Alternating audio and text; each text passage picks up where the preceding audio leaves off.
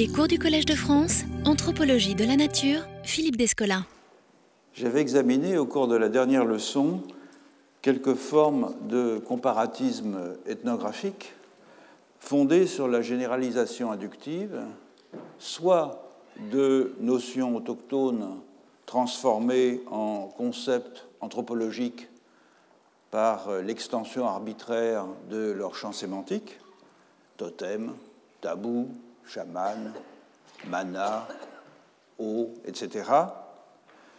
soit de dispositions locales converties en schèmes analytiques par abstraction de leurs implications, comme l'englobement hiérarchique de Louis Dumont, soit enfin d'énoncés euh, vernaculaires métamorphosés en système philosophique, comme euh, l'ontologie bantoue et différentes formes de métaphysique régionale. Et j'avais conclu en soulignant que ces diverses formes d'abstraction, par généralisation, présentaient toutes l'inconvénient de bouleverser, de minimiser, voire d'ignorer les conditions pragmatiques d'énonciation et d'usage des notions ou des propositions locales que euh, l'anthropologie et la philosophie avaient à raisonner, avec les meilleures intentions d'ailleurs, afin de compléter l'arsenal analytique de la modernité, ou afin d'opposer à celle-ci une alternative qui demeurait néanmoins purement interne, en dépit des apparences. Je souhaite à présent me pencher sur des formes de comparatisme non plus ethnographiques, mais anthropologiques, c'est-à-dire de nature déductive, organisée selon une euh, opération en trois étapes. Induction de lois, de principes ou d'hypothèses, application de ces lois, principes ou hypothèses à des phénomènes, vérification de la légitimité de la déduction au moyen de la comparaison. Comme je l'avais rappelé lors de la précédente ou d'une précédente leçon, c'est John Stuart Mill qui a développé dans son traité de logique les implications de cette forme de la méthode déductive, tout en doutant que l'on puisse l'appliquer aux phénomènes sociaux, tant étaient nombreuses les variables à considérer. On y arriverait peut-être un jour, conjecturait Mill, en induisant des lois à partir de l'examen de phénomènes simples, des phénomènes de nature psychique pour lui, afin de tester leur potentialité déductive sur des phénomènes complexes comme les faits sociaux. Or, c'est cette voie qu'ont commencé à suivre, à partir du milieu du XXe siècle, tant l'anthropologie cognitive que l'anthropologie structuraliste. L'anthropologie cognitive l'a fait dans la droite ligne du projet caressé par Mill, à savoir en appliquant déductivement à euh, l'explication de certains phénomènes collectifs les règles de fonctionnement de l'esprit proposées par la psychologie, l'anthropologie structuraliste l'a fait en dissociant nettement, d'une part,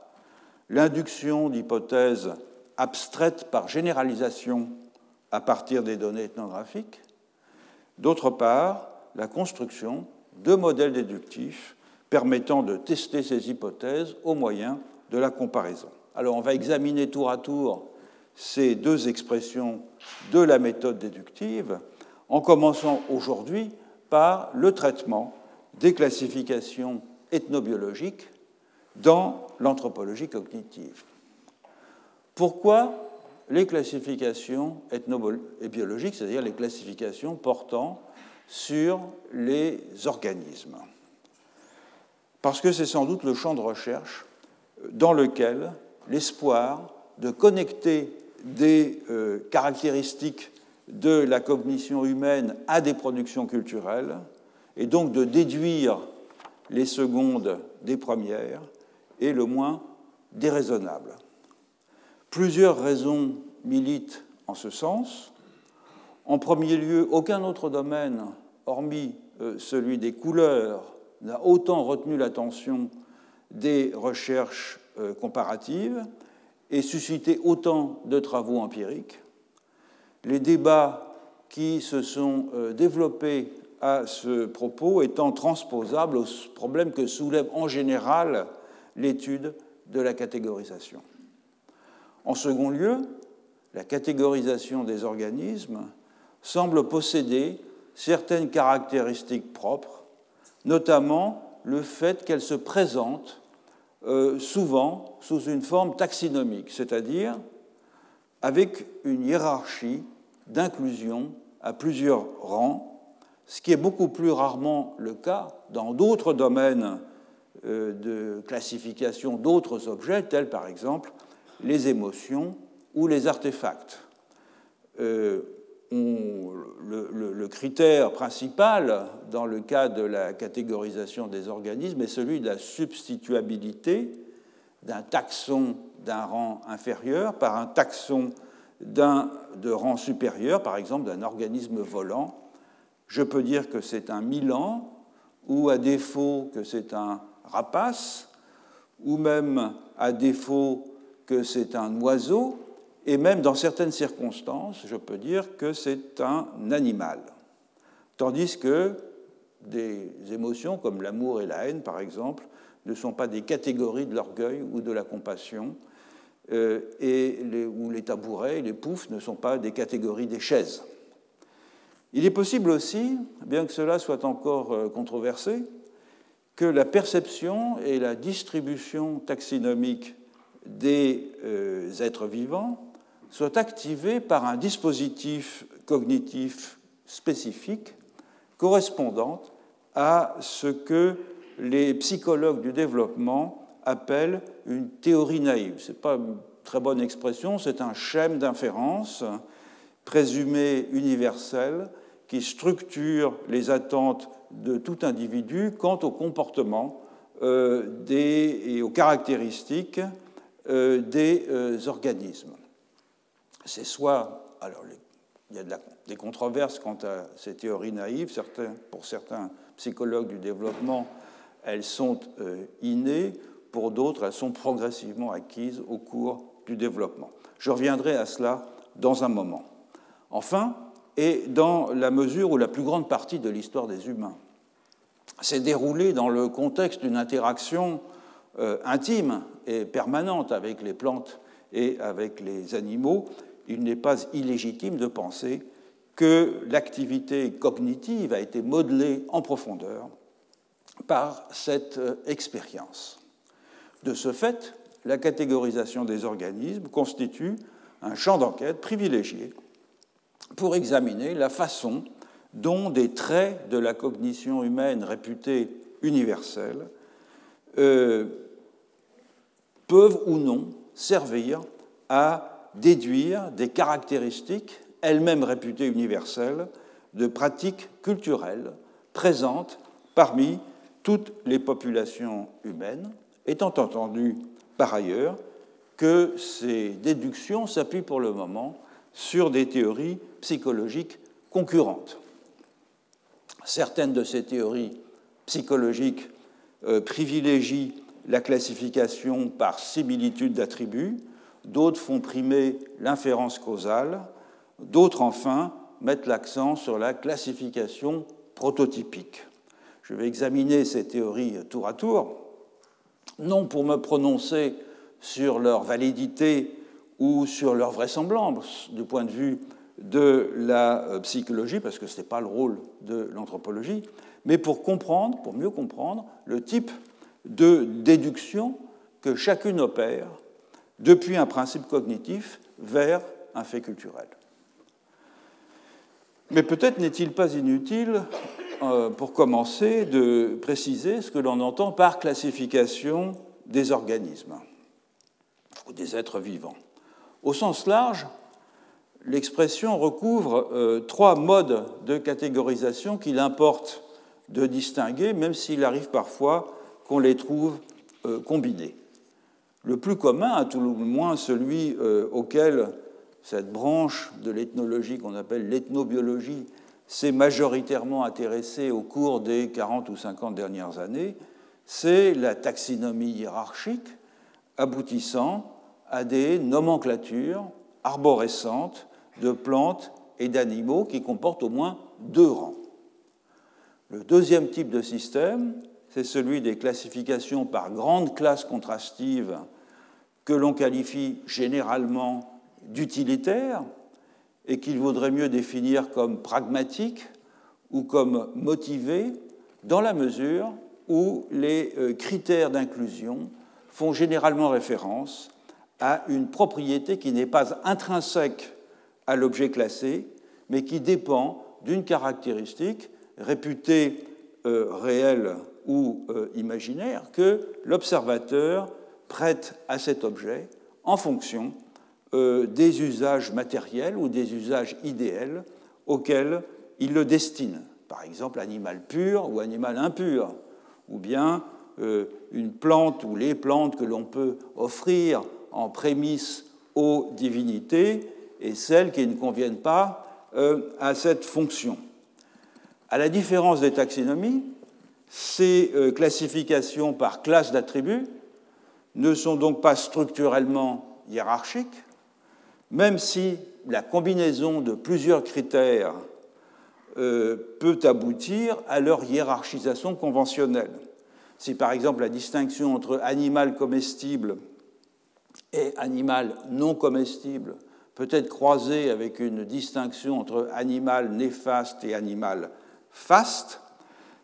euh, il n'y a pas, comme c'est le cas dans les classifications euh, taxinomiques, de préséance logique d'un critère sur un autre un animal classé comme comestible peut être faste ou néfaste de façon subsidiaire ou vice-versa. Donc la hiérarchie, elle est ici entièrement pragmatique. Le troisième type de, système est celui des classifications que l'on peut appeler, que l'on pourrait appeler cosmologiques, en ce qu'elles incluent des organismes dans des classifications plus englobantes où ces objets sont associés à des entités qui relèvent d'autres classes ontologiques, en tout cas d'autres classes ontologiques pour les Occidentaux euh, qui les observent, tels des groupes sociaux, des orients, des couleurs, des fonctions, etc. Il s'agit au fond d'une sorte d'extension euh, du type de classification précédent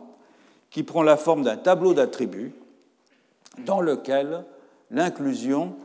est gouvernée moins par une multiplication de critères que par un raisonnement analogique du genre A est à B comme A' est à B', l'inclusion pouvant être euh, très englobante par dérivation transitive.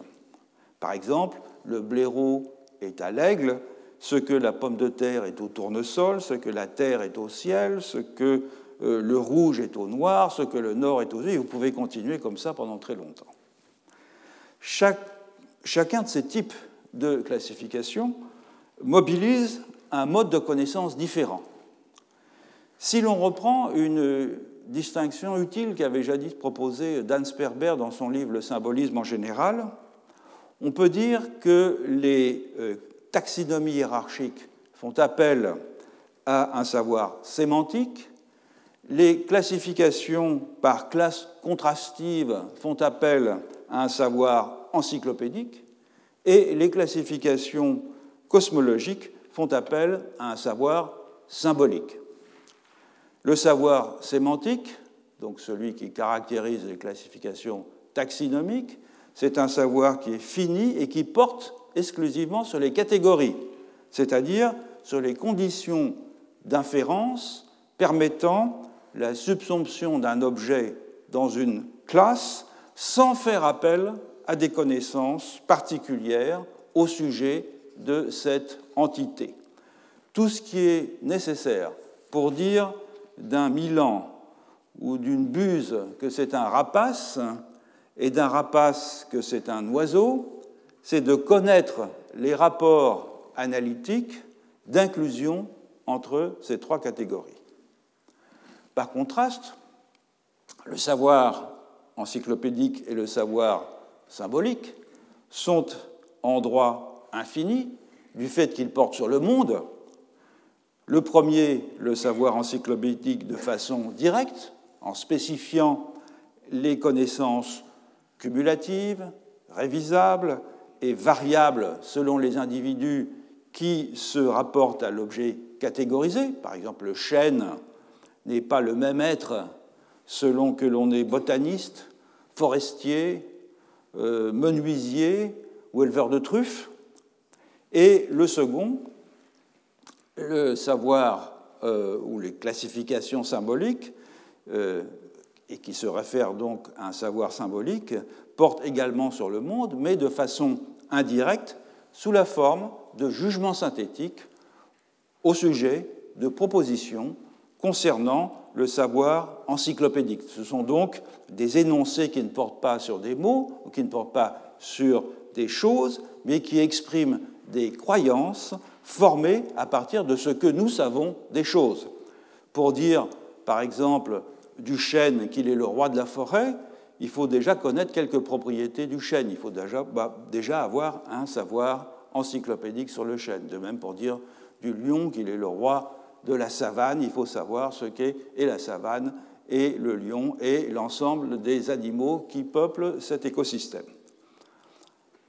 Or, c'est surtout dans euh, l'élucidation des taxonomies hiérarchiques et accessoirement dans celle des classifications par classe contrastive que peut se poser en anthropologie la question de l'application déductive de lois cognitives ou de principes cognitifs, si le terme loi paraît excessif, à des phénomènes sociaux. En effet, les classifications cosmologiques sont le plus souvent abordées par les anthropologues en mode inductif, c'est-à-dire traitées comme exprimant non pas des lois psychiques ou des principes cognitifs, mais des particularités culturelles, c'est-à-dire relevant d'un choix arbitraire, parfois contre-intuitif, de privilégier certains traits d'un euh, organisme aux dépens d'autres traits, à l'instar d'un exemple fameux qui est la classification de l'aigle comme un être terrestre par les osages, qui sont des sioux méridionaux, que Lévi-Strauss évoque dans un passage de La pensée sauvage. Je rappelle que cette catégorisation, la classification de l'aigle comme un animal terrestre, euh, est motivée par le fait que les Osages associent l'aigle à l'éclair, qu'ils associent l'éclair au feu, qu'ils associent le feu au charbon, qu'ils associent le charbon, assez logiquement, à la terre. Donc, prise individuellement, chacune de ces analogies euh, est parfaitement plausible, à commencer évidemment par la première, qui repose sur une analogie dynamique entre l'aigle fondant sur sa proie et euh, la chute euh, de l'éclair. Et on peut dire sans doute que les anthropologues ont le plus souvent abordé les classifications cosmologiques dans le droit fil, même s'ils ne s'y réfèrent pas toujours, d'un fameux essai de Durkheim et Mauss, qui est l'essai sur les, de quelques formes primitives de classification, qui est un essai qui date de 1903, c'est-à-dire comme si euh, ces euh, euh, classifications n'étaient que la projection sur le monde vivant de représentations collectives concernant l'ordre social, et donc comme si l'esprit était une tabula rasa à la connaissance de laquelle la psychologie n'avait rien à apporter. Donc, c'est la position par défaut d'une grande partie de ce qu'on pourrait appeler l'anthropologie symbolique portant sur les classifications euh, elles-mêmes euh, symboliques. Donc c'est au premier chef euh, les classifications taxinomiques et les classifications contrastives qui vont fournir la matière de mes analyses sur la façon dont l'anthropologie déduit des propriétés sociales ou des propriétés de phénomènes sociaux plutôt à partir de lois psychologiques. Commençons par les taxonomies. Depuis un article célèbre de Brent Berlin, Dennis Bridlove et Peter Raven, qui a été publié en 1973 dans la revue American Anthropologist qui s'appelle General Principles of Classification and Nomenclature in Folk Biology, euh, article qui a été développé ensuite par Brent Berlin, qui est la grande figure de l'analyse contemporaine des classifications taxonomiques, qui a été développé donc par la suite en 92 dans une vaste et magistrale synthèse, dans une monographie qui s'appelle Ethnobiological Classification. Depuis cette époque, donc, la plupart des spécialistes d'ethnobiologie s'accordent sur le fait que les taxonomies populaires d'objets naturels possèdent partout une structure identique. Cette structure, elle s'organise, selon eux, selon une hiérarchie inclusive de taxons qui, sous sa forme la plus complète, comporte six rangs.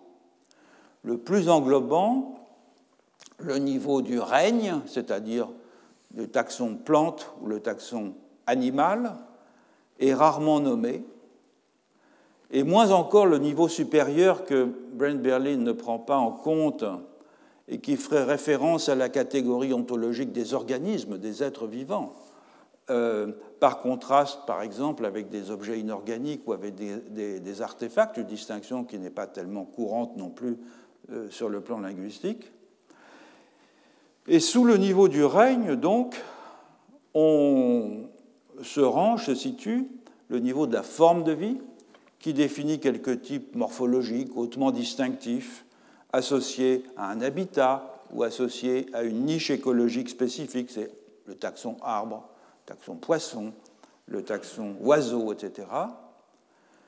Le niveau dit intermédiaire, donc on descend à partir des rangs supérieurs, euh, euh, c'est comme ça que les spécialistes l'appellent, correspond à des subdivisions des formes de vie, parfois non nommées, qui regroupent un petit nombre de taxons génériques présentant de fortes ressemblances. C'est par exemple l'opposition entre feuillus d'un côté et conifères de l'autre. Le niveau générique peut être considéré comme le niveau de base, c'est-à-dire celui qui, dans presque toutes les taxonomies populaires, compte le plus grand nombre de taxons la plupart d'entre eux étant non divisibles, monotypiques, c'est-à-dire avec un seul lexème. Le niveau euh, spécifique, donc c'est chêne par exemple, ou Milan, le niveau spécifique constitue une subdivision du, de taxon du niveau générique. Donc pour chêne, ça serait chêne rouve, chêne liège, chêne nain, chêne euh, vert, etc. Et le niveau variétal, enfin, est le niveau de subdivision terminale et euh, accueille en général des noms de variétés cultivées, de cultivars. Pour la majorité des spécialistes d'ethnobiologie, c'est ce type de nomenclature taxinomique qui représente le paradigme de la classification des êtres vivants et celui qui, en conséquence, retient au premier chef leur attention. On a là une situation un peu paradoxale. En effet, la hiérarchie taxonomique, donc ce système d'inclusion de taxons à plusieurs niveaux, est en effet une architecture mentale assez simple dont des spécialistes d'ethnobiologie comme Brent Berlin postulent qu'elle est quasiment le produit d'une constante perceptive à tout le moins une traduction exacte de ce qui est perçu dans la nature. Je cite Brent Berlin dans Ethnobiological Classification, les humains sont partout contraints essentiellement de la même façon par le plan de base de la nature, le plan de base de la nature, dans leur reconnaissance conceptuelle de la diversité biologique de leurs environnements naturels. Berlin concède sans doute que euh, l'organisation sociale, le rituel, les croyances, euh, la religion, l'esthétique, peuvent être des productions singulières relatives à chaque culture. En revanche, dès qu'il s'agit d'appréhender et de nommer des groupes de plantes et d'animaux, je cite encore Berlin, les hommes ne construisent pas un ordre, ils le discernent. C'est vraiment une constante perceptive. Donc la nature, dans cette perspective, se présente à l'expérience sensible comme un ensemble discret, un ensemble borné de discontinuité dont la structure serait perçue de manière identique dans toutes les cultures, même si toutes les cultures n'épuisent pas au même degré ces discontinuités dans leur classification. Peut-être sensible à une discontinuité sans que cette discontinuité se traduise sur le plan linguistique par une catégorie. Autrement dit, pour Berlin, l'étude anthropologique des classifications d'organismes ne peut que confirmer une sorte de constat inversé. L'universalité des taxonomies hiérarchiques établirait l'universalité des mécanismes qui les rendent possibles, et c'est donc au fond l'inverse d'une déduction, puisque au lieu d'appliquer des lois psychologiques pour expliquer un phénomène culturel, on tire ici parti de l'universalité réputée du phénomène pour inférer à sa source un mécanisme universel. Alors, lorsque des principes cognitifs sont invoqués pour expliquer la classification des organismes, quels sont ces principes? La plupart des psychologues s'accordent à penser que les opérations de catégorisation font appel à deux mécanismes distincts. D'une part, la classification par attribut, d'autre part, la classification par reconnaissance d'un schème ou d'un modèle. La première, la classification par attribut, établit une relation d'appartenance à une classe par un jugement prédicatif en vertu duquel les caractères spécifiques reconnus dans un objet quelconque sont la condition nécessaire et suffisante de l'appartenance à une classe. Donc, si je distingue dans un organisme euh, un bec et des ailes, ces deux caractéristiques sont la euh, condition pour pouvoir, c'est la classification par attribut, euh, classer cet objet dans la catégorie des oiseaux. L'autre, la, deuxième façon, deuxième mécanisme de classification, qui est euh, la classification par reconnaissance d'un schème ou d'un modèle euh, euh, s'appuie sur la reconnaissance d'un élément saillant. Le plus communément, c'est ce qu'on appelle un prototype, qui permet d'isoler une classe, en général du fait des similitudes d'apparence ou des similitudes de comportement. Dans le premier cas, on suppose qu'il existe des primitives sémantiques, et que la combinaison d'un petit nombre d'entre ces primitifs sémantiques permet de définir de façon univoque n'importe quelle plante ou animal. Dans le second cas, on suppose qu'il existe des universaux psychophysiques dans la perception des espèces euh, vivantes, de sorte que la nomination ne ferait qu'entériner la reconnaissance d'une discontinuité naturelle. Or, les, anthropologues qui s'intéressent euh, aux classifications euh, ethnobiologiques ont eu tendance, dans un premier temps, il y a longtemps, à privilégier la classification par attribut dans le cadre de ce que l'on a appelé l'analyse par composante, componential analysis en anglais, puis à partir du milieu des années 1970, à ne plus accorder de crédit qu'à la classification par reconnaissance intuitive d'un modèle ou d'un schème. Il paraît pourtant euh, fort probable, je vais revenir dans un moment euh, sur, cette question, que les deux procédures jouent euh, également un rôle dans la catégorisation des organismes, mais dans des types de classification différents et à des niveaux différents de la hiérarchie taxinomique. Un mot sur la classification, euh, ce qu'on appelait l'analyse par composante et son application aux classifications euh, ethnobiologiques. Euh, on s'est très rapidement rendu compte de l'inadéquation de cette euh, façon euh, de rendre compte des classifications des êtres vivants, raison pour laquelle ces partisans, je pense en particulier à deux figures importantes qui sont Floyd Lansbury et Ward Goodenough, ont consacré l'essentiel de leurs efforts, non pas aux classifications d'êtres naturels, mais aux terminologies de parenté. En effet, les terminologies de parenté ont pour caractéristique de constituer des terminologies euh, ou des nomenclatures maîtrisables, c'est-à-dire qui dépassent rarement une trentaine de termes, une trentaine de lexèmes, et de pouvoir, chacun de ces lexèmes, être décomposable sans peine en primitives euh, sémantiques plausibles, en général fondées sur le sexe et sur euh, le niveau euh, générationnel.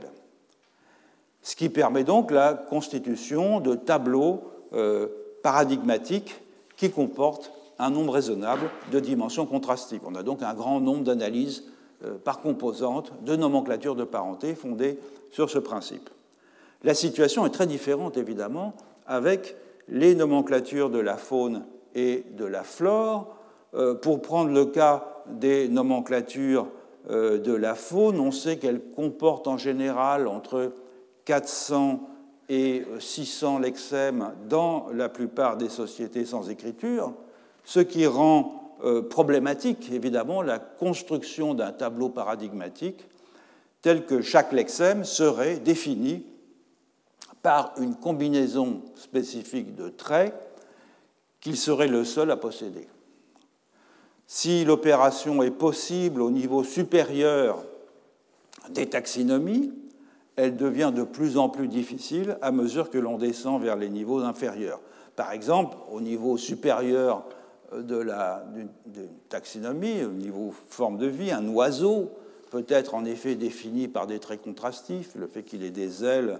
euh, et qu'il ait un bec, un poisson par le fait qu'il a des euh, nageoires et des écailles, encore que ça n'englobe pas l'ensemble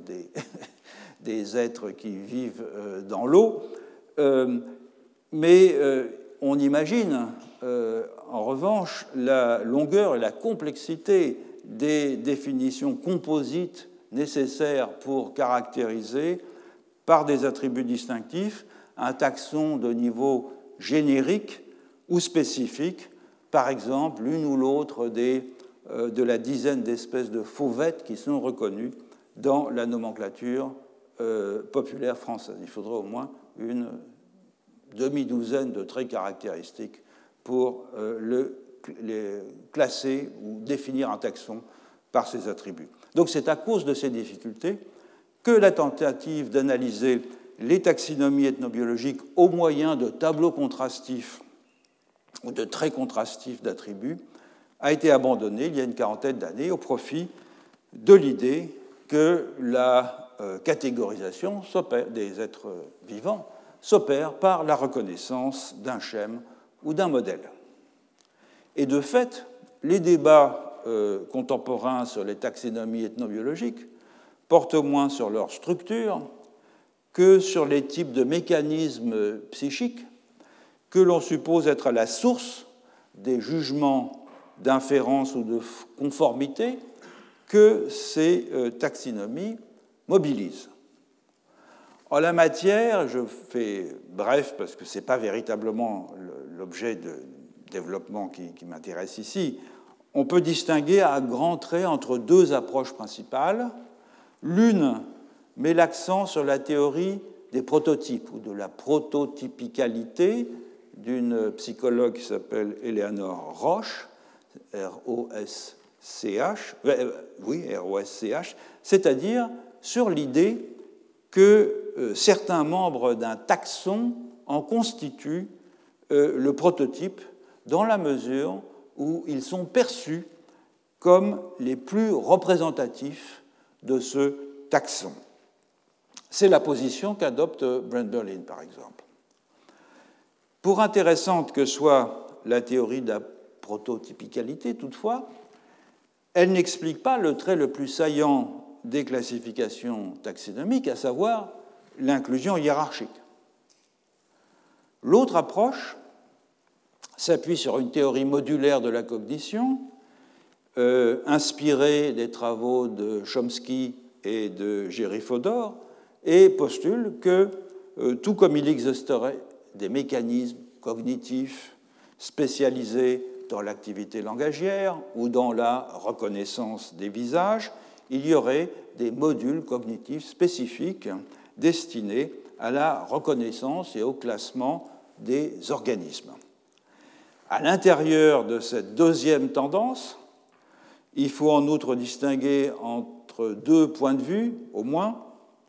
L'un est défendu par euh, euh, un auteur comme Scott Atran, qui pose que la sémantique des termes d'espèces naturelles est fondamentalement différente de la sémantique des autres domaines d'objets, du fait qu'un organisme serait toujours conçu comme euh, possédant une sorte de nature intrinsèque rendue responsable de la permanence de son identité. C'est un peu comme l'idée de la physis aristotélicienne. Il y a quelque chose qui est, il est dans la nature de l'organisme d'être ce qu'il est. Le point de vue alternatif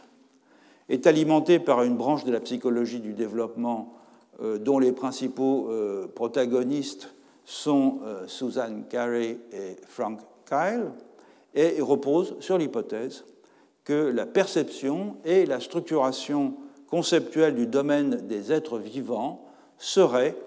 fondées sur la constitution ou sur l'actualisation au cours de l'ontogénèse d'une théorie naïve, au sens que je donnais à ce terme tout à l'heure,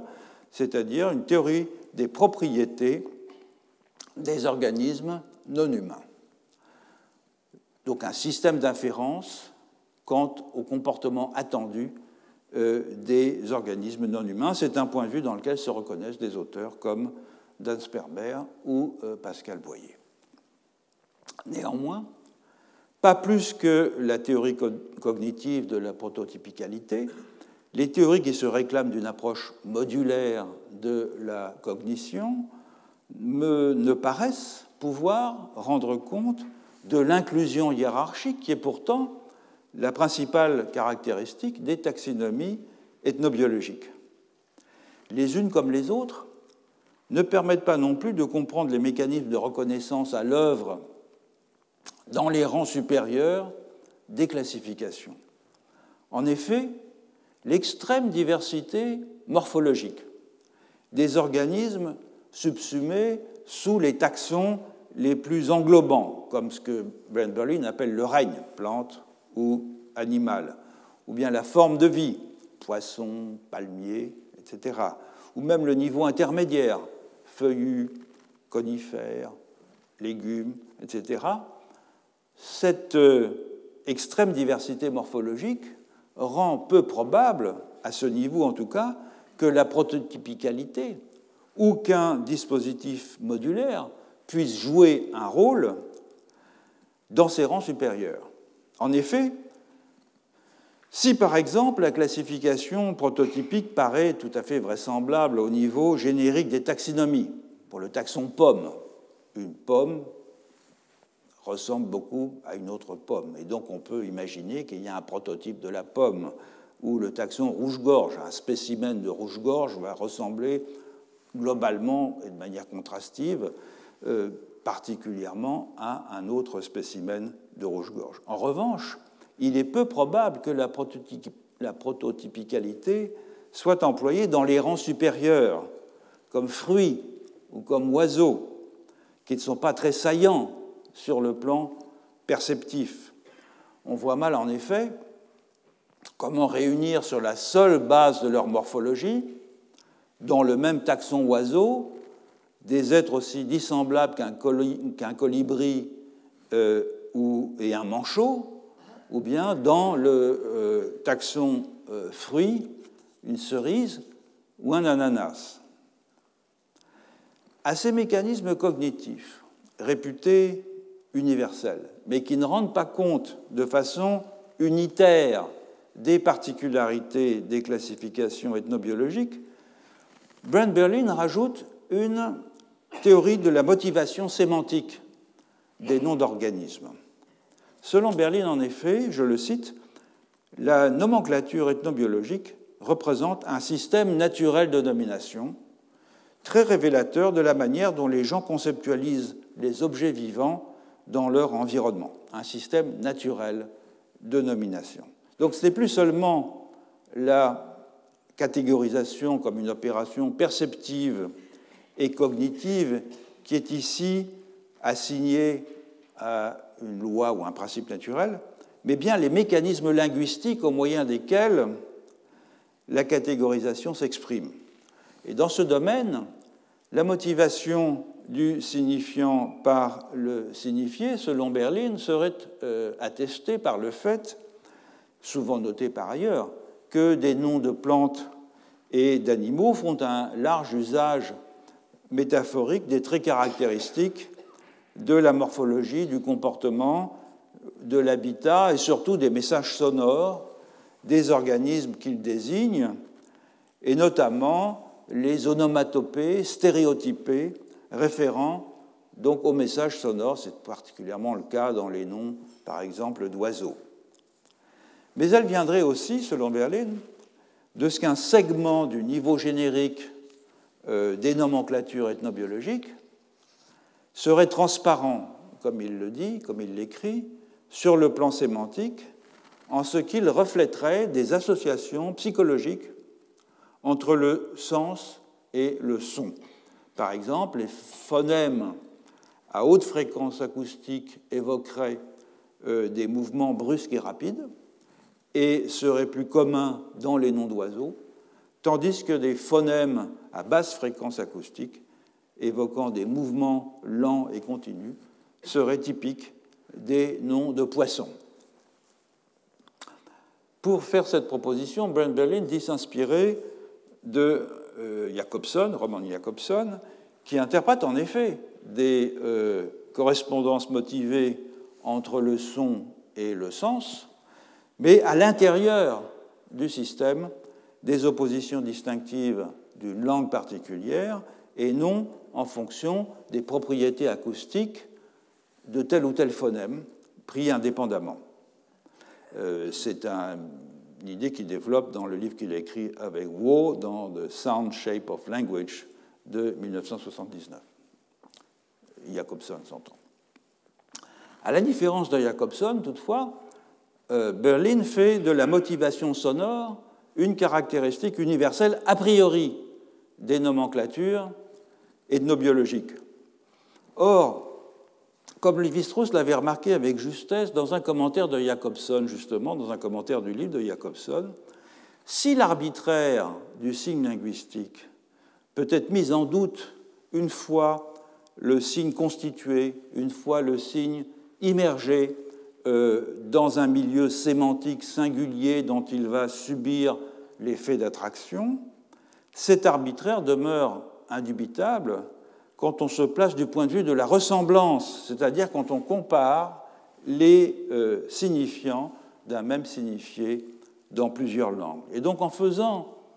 d'un domaine de l'activité langagière un système de dénotation quasi automatique traduisant des contraintes naturelles s'exerçant partout et toujours de la même façon, Berlin se situe, il le reconnaît d'ailleurs lui-même aisément, dans le droit fil de la théorie thomiste de l'abstraction. Comme l'écrivait saint Thomas, nomina debent nature rerum congruere, les noms doivent être en accord avec la nature des choses. C'est euh, d'ailleurs une citation de saint Thomas que euh, euh, Brent Berlin fait dans son livre Ethnobiological Classification. Revenons un moment à l'opposition entre classification prototypique et classification par attribut à l'échelle des taxonomies. Cette opposition paraît relever d'une sorte de querelle doctrinale, car au fond, l'identification des discontinuités s'appuie selon les niveaux de la hiérarchie, soit sur la reconnaissance de la prototypicalité, à savoir des régularités morphologiques, soit sur la reconnaissance de complexes d'attributs, à savoir des régularités comportementales et environnementales, dans des proportions variables à chaque fois et sans que l'un des mécanismes ne soit jamais complètement éliminé au profit de l'autre. En effet, au niveau générique des taxonomies, donc, je l'ai dit tout à l'heure, donc au niveau pomme ou rouge-gorge, l'identification, elle est déclenchée par le souvenir général de la forme que vient confirmer ou raffiner le savoir encyclopédique quant à certains attributs typiques de l'organisme identifié. Mais au niveau supérieur, par contre, l'identification se fonde sans doute sur quelques traits distinctifs des taxons, mais qui sont eux-mêmes recomposés dans un ensemble cohérent qui présente bien des caractères d'un prototype. Car les attributs des taxons supragénériques sont rarement indépendants les uns des autres, et le fait qu'ils soient mémorisables sans peine vient en particulier de ce qu'ils se présentent comme des systèmes de corrélats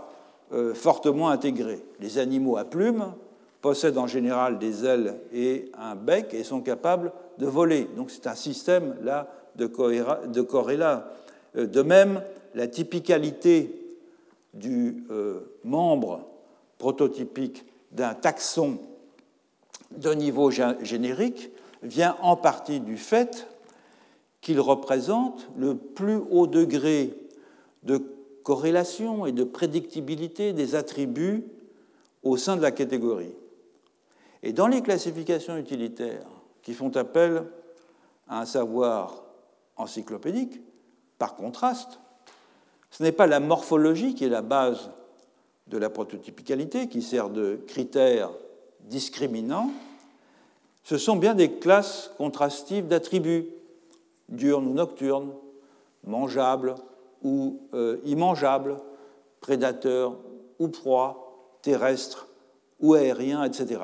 Bref, si le modèle cognitif de la classe d'attributs est peu réaliste pour ce qui est des niveaux génériques des euh, taxonomies, il demeure la meilleure option tant pour les niveaux supérieurs que pour les classifications qui font appel à un savoir encyclopédique et un savoir symbolique, où le principe de la prototypicalité paraît peu probant, faute d'exemplaires saillants sur le plan perceptif. Alors quelles sont les conséquences euh, concernant la méthode comparative que l'on peut tirer de cette brève excursion dans euh, l'analyse des classifications réputée reposer sur l'application déductive de principes cognitifs à des phénomènes culturels. On notera d'abord la fonction ancillaire concédée à l'anthropologie qui est au fond limitée ici à fournir des illustrations comparatives à savoir des cas concrets de classification locale, afin de vérifier l'expression correcte de caractéristiques cognitives déterminées au préalable par des expériences de psychologie, lesquelles ont été menées en fonction d'objectifs et selon des méthodes extérieures à l'anthropologie, car définies a priori par la nature purement psychique, psychologique si vous voulez, des problèmes posés. On est effectivement dans ce cas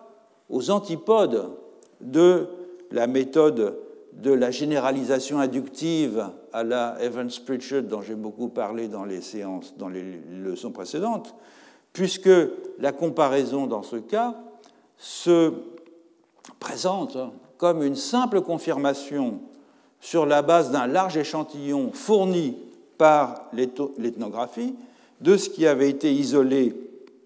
ailleurs et par d'autres moyens, à savoir un universel cognitif. Auquel cas l'anthropologie n'aurait plus de raison d'être hormis dans sa phase initiale, à savoir l'ethnographie, réduite qu'elle serait à pourvoir les matériaux interculturels nécessaires à la vérification des hypothèses développées par la psychologie cognitive. Et c'est bien ainsi du reste que nombre de praticiens de la psychologie interculturelle conçoivent désormais le rôle des anthropologues comme des sortes de laborantins de terrain. Il me semble toutefois que la situation de l'anthropologie vis-à-vis de la psychologie n'est pas aussi désespérée qu'il n'y paraît, pour un ensemble de raisons dont euh, certaines sont apparues en filigrane lors de mes euh, considérations précédentes. En premier lieu, la gamme des phénomènes culturels que des universaux cognitifs seraient en mesure d'expliquer demeure très réduite en dehors du domaine de la catégorisation des formes de vie. En outre, et pour plausible que paraisse la base psychique ou cognitive que certains de ces universaux peuvent parfois fournir à l'expression de phénomènes culturels, ils peinent à rendre compte de la diversité de leurs manifestations telles que les sciences sociales, et l'anthropologie en particulier, les inventorient. C'est le cas, par exemple, de l'une des explications euh, cognitives d'un fait culturel ayant reçu le plus d'écho, celle développée par euh, Pascal Boyer de la sélection et de la stabilisation des idées religieuses, thème qu'il a développé dans plusieurs ouvrages, en particulier dans The Naturalness of Religious Ideas. L'hypothèse initiale, elle est simple et élégante. Les représentations religieuses se fixent, se mémorisent, se transmettent bien, car elles sont saillantes. Et elles sont saillantes parce qu'elles violent une partie des attentes des théories ou des ontologies naïves dont les humains sont dotés très tôt dans leur ontogénèse, à savoir ces mécanismes inférentiels que j'ai évoqués tout à l'heure, au moyen desquels les humains interprètent le comportement des objets présents euh, dans leur environnement, tant en termes physiques, la stabilisation des trajectoires, etc., que mentaux, l'attribution d'états mentaux, etc. Donc, par exemple, c'est un exemple que, je reprends de Boyer, si les fantômes sont euh, si communs dans les représentations religieuses de nombreux peuples, c'est qu'ils confirmeraient certaines attentes intuitives des humains quant aux propriétés des personnes. Les fantômes ont généralement des pensées, ils ont des souvenirs, ils ont des affects, ils ont une capacité de raisonner. Donc, ils répondent aux attentes d'une psychologie naïve, si l'on veut dire, si peut dire. Mais ils sont aussi réputés produire des effets matériels. Ils peuvent euh, euh, euh, et donc, ils, peuvent traverser euh, des solides, ils peuvent être dans plusieurs endroits à la fois, etc. Et donc, ils, sont, euh, ils infirment d'autres attentes intuitives, non pas de la psychologie naïve, mais d'une physique naïve, c'est-à-dire de ce que l'on peut faire comme inférence concernant le comportement des objets dans l'environnement. Et c'est cette combinaison d'intuitif et de contre-intuitif qui permettrait de comprendre la mémorabilité des fantômes, donc leur succès comme représentation collective. Mais une fois qu'on a expliqué de la sorte une, la genèse d'une représentation religieuse au sens large, c'est-à-dire au moyen d'une sorte d'opération déductive s'appliquant à l'induction réputée universelle d'un sujet humain, encore faut-il pouvoir expliquer aussi la diversité des formes sous lesquelles cette représentation se présente, en ce cas, la diversité des propriétés imputées aux fantômes. Certains fantômes sont nocturnes, d'autres sont diurnes, certains sont amicaux, d'autres sont agressifs, certains sont connus de ceux à qui ils se révèlent, d'autres non, et c'est évidemment là que la déduction s'arrête, car rien dans le processus cognitif, à la source de la saillance du fantôme, ne peut rendre compte des expressions qu'il adopte ça et là. Et afin d'expliquer ces variations, et c'est ce que fait Boyer lui-même d'ailleurs, il faut alors recourir à des corrélations locales avec d'autres faits culturels qui infléchissent le processus déductif vers une induction standard, c'est-à-dire vers la transposition de propriétés d'un phénomène connu à une situation nouvelle dans laquelle ces propriétés acquièrent une vertu explicative. Ainsi, chez les Intels, chez les Européens, chez les Écossais, si vous voulez, euh, les fantômes sont agressifs parce que ce sont des morts qui euh, manifestent de cette façon euh, leur ressentiment à l'égard d'une offense qui leur a été faite de leur vivant. Sont donc introduits ici des croyances sur la justice, sur la vengeance, sur la vie après la mort, sur les relations entre parents et voisins, croyances qui n'étaient en rien contenues dans les processus euh, cognitifs réputés à l'origine de la saillance et de la stabilisation de la représentation culturelle du fantôme. Donc la déduction initiale à partir d'un mécanisme cognitif n'est pas suffisante et elle exige qu'on lui ajoute une rafale d'induction pour que le phénomène soumis à l'analyse soit expliqué dans sa particularité. Revenons à présent à l'opération déductive dans le cadre plus restreint de la catégorisation des formes de vie. On a pu voir que les euh, mécanismes cognitifs invoqués comme étant à la source de la catégorisation n'expliquaient qu'une partie du phénomène. L'explication par la prototypicalité, de même que l'explication ayant recours à une inférence causale de type essentialiste, permet éventuellement de rendre compte de l'opération par laquelle des exemplaires divers d'un ensemble d'organismes sont subsumés dans une classe. Elle ne concerne en rien l'inclusion hiérarchique, qui est pourtant le trait le plus marquant des taxonomies ethnobiologiques. Et lorsque Berlin, euh, Brent Berlin écrit que les humains ne construisent pas un ordre taxonomique, mais qu'il le discerne, il fait une inférence, autrement dit une induction, et non une déduction à partir d'une loi générale. Il en va de même lorsqu'il affirme une motivation universelle du son par le sens dans la nomination des organismes, qui est une hypothèse qui est sans doute séduisante, mais qui demeure entièrement inductive, faute d'un principe cognitif généralement admis qui pourrait en constituer le fondement. On a vu aussi que si l'application déductive de schèmes cognitifs, comme l'inférence causale ou la prototypicalité, est plausible pour expliquer l'activité de catégorisation dans les niveaux moyens des taxonomies ethnobiologiques, elle rend difficilement compte de celle-ci dans les niveaux supérieurs de ces taxonomies, le niveau, par exemple, règne ou forme de vie, où c'est plus vraisemblablement la classification par attribut qui régit le processus de catégorisation. Donc, contrairement à ce qu'exigerait une bonne logique déductive à la John Stuart Mill, il faut donc supposer l'existence de deux mécanismes cognitifs distincts et sous certains aspects contradictoires, l'un avec l'autre, pour expliquer, au fond, un même phénomène culturel. On peut enfin se demander si euh, la définition même du phénomène culturel à expliquer, à savoir les taxonomies d'êtres vivants,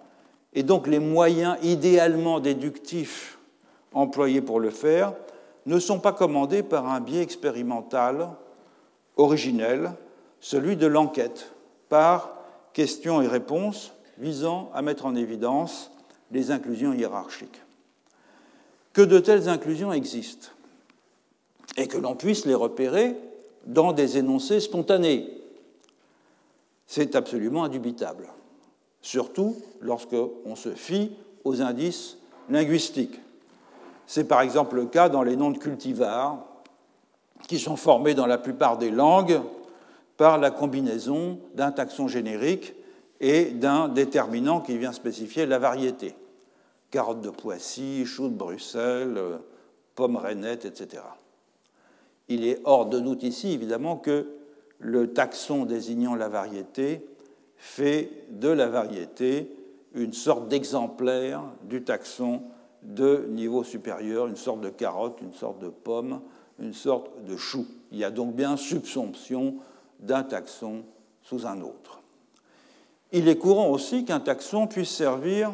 de substitut à d'autres taxons, je l'ai mentionné au début de la leçon, dans certains énoncés, ce qui constitue une claire indication, évidemment, de l'inclusion sémantique d'un taxon dans un autre. Dans le lexique Hachoir, par exemple, il existe un terme, pinchu, euh, qui désigne un groupe de rapaces de taille moyenne, qui englobe six taxons. Le faucon à collier, coucouqui, le faucon rieur, kauta, le faucon à collier noir, makwa, le faucon gris, hishimp, le faucon gru, vivicat, et surtout le milan à bec crochu, pri pinchu. On n'aura pas de peine à reconnaître dans ce dernier taxon, pri pinchu, le prototype, le prototype de la classe des rapaces pinchu, en ce qu'il est vu par les hachoirs comme le plus représentatif de cette classe et son idéal type. Et c'est pourquoi il prête son nom à la classe. Et lorsqu'un hachoir aperçoit euh, de, loin un oiseau euh, dans le ciel, la silhouette et le vol, euh, qui a la silhouette et le vol caractéristiques d'un rapace, il pourra dire il y a un pinchu, pinchu prawe. Et s'il est trop loin, évidemment, pour distinguer l'espèce. S'il est plus proche et s'il arrive à distinguer l'espèce, il pourra éventuellement remarquer qu'il s'agit d'un PP pinchu, donc le déterminant PP, qui va caractériser cette espèce de rapace, signifie côté. Et on peut l'employer euh, pour signifier, euh, dans certaines expressions, la partie d'un tout. Autrement dit, l'inclusion hiérarchique est ici euh, manifeste d'autant que cet emploi euh, du nom d'un des taxons subsumés, seul ou accompagné d'un déterminant, afin de désigner le taxon englobant, est un phénomène linguistique extrêmement courant. Donc, inférer une inclusion hiérarchique dans de tels cas est légitime, car les énoncés qui en sont les indices sont produits sans avoir été sollicités. Ainsi que le conseiller judicieusement euh, Harold Conklin, qui est l'un des grands pionniers des études sur les classifications euh, ethnobiologiques, les taxons et les commentaires qui les accompagnent doivent être recueillis dans des situations naturelles, lors d'une interaction spontanée avec une plante ou un animal d'un informateur s'exprimant dans sa langue et non, de préférence, au moyen de questionnaires et de tests qui tendent à prédéterminer les réponses apportées. Or, nombre d'anthropologues contemporains, lorsqu'ils appliquent déductivement des principes cognitifs isolés par la psychologie expérimentale afin d'expliquer la structure des classifications euh, des formes de vie, procèdent à des vérifications comparatives en utilisant au contraire des méthodes standardisées. Je pense par exemple à Brent Berlin, qui, demandait à ses informateurs à Wahun, donc population de l'Amazonie euh, péruvienne, euh, d'écrire euh, directement les noms de plantes et d'animaux qui leur paraissaient aller ensemble. Donc avec de telles méthodes, évidemment, on court le risque d'inventer des catégories inclusives, des taxons inclusifs, du fait des circonstances expérimentales, lesquelles circonstances expérimentales incitent les informateurs à euh, proposer des réponses sous la forme d'associations entre des organismes qui leur paraissent plausibles sous l'inspiration du moment, sans que ces associations soient pour autant culturellement attestées dans euh, l'usage courant. C'est un travers qu'avait remarqué Jack Goody il y a quelques années lorsqu'il pointait dans The Domestication of the Savage Mind ce biais des anthropologues étudiant euh, les classifications populaires de considérer celles-ci comme s'ils étaient utilisées et mémorisées euh, à la manière des formes euh, de tradition lettrée, c'est-à-dire composées de tableaux synoptiques, de listes d'attributs, de listes de termes, de classifications hiérarchie, de contrastes binaires, etc. Or, notez Goody, les classifications de formes de vie dans les sociétés euh, sans écriture sont plus contextuelles et moins réflexives que les classifications savantes, dans la mesure où elles reflètent euh, plus des liens euh, spontanés entre un concept et un événement que des liens réflexifs entre un concept et un autre concept. Bref, dans de pareils cas, et loin de constituer une confirmation ou une infirmation de l'hypothèse originelle par des données, la vérification au moyen de la comparaison du bien fondé d'une déduction devient au contraire une procédure permettant d'entériner les présupposés que l'hypothèse contient. Et donc la comparaison n'est plus alors qu'une sorte de luxe additionnel destiné à donner de la vraisemblance culturelle et de l'épaisseur empirique à des résultats qui sont largement donnés d'avance. J'ai dit en préambule à cette leçon qu'il existe une autre manière d'envisager la méthode déductive, fondée sur une combinaison entre l'induction d'hypothèses abstraites par généralisation à partir d'un savoir ethnographique aussi ample que possible, d'une part, et d'autre part, l'élaboration de modèles déductifs permettant de déployer ces hypothèses au moyen de la comparaison. Toutefois, il existe plusieurs façons de concevoir cette dernière phase, la phase de la variation contrôlée, façon que j'examinerai dans la prochaine leçon, ce qui m'offrira l'occasion, en conclusion du cours, de préciser les caractéristiques du type de comparatisme qui a maintenant ma faveur, et donc plus généralement du genre d'anthropologie dont je me suis efforcé de me faire l'avocat. Retrouvez tous les contenus du Collège de France sur www.colège-2-france.fr.